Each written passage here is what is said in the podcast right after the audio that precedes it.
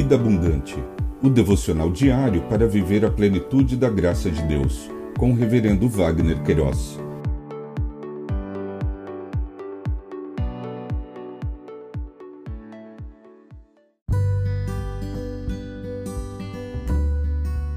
Olá!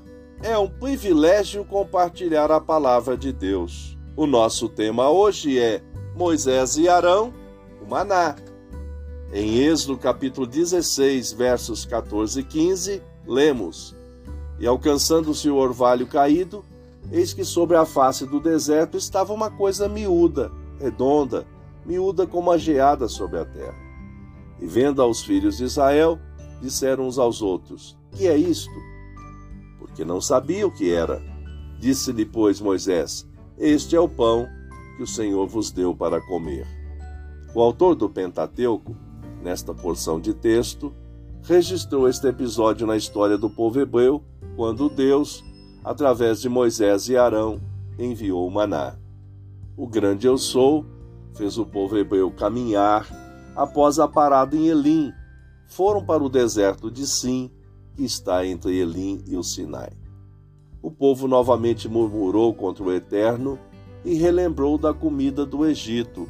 Disse: quem dera que nós morrêssemos por mão do Senhor na terra do Egito, quando estávamos sentados junto às panelas de carne, quando comíamos pão até fartar, porque nos tendes tirado para esse deserto para matardes de fome a toda esta multidão.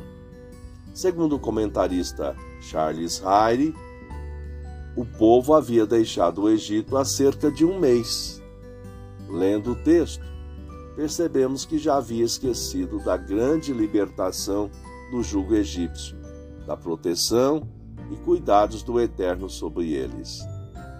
Facilmente tendemos a apontar o nosso dedo para eles, julgando-os. Claro que concordamos que eles cometeram desatinos contra o Eterno com suas murmurações. Entretanto, não podemos esquecer que facilmente agimos semelhantemente e não externamos gratidão por nossa libertação do jugo do pecado. Lições aprendidas: o grande eu sou conduz o destino de todas as coisas, mesmo que a priori não entendamos as suas ações. Todas são perfeitas e abençoadoras.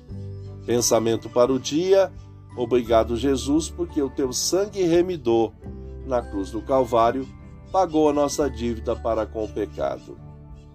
Um pedido especial.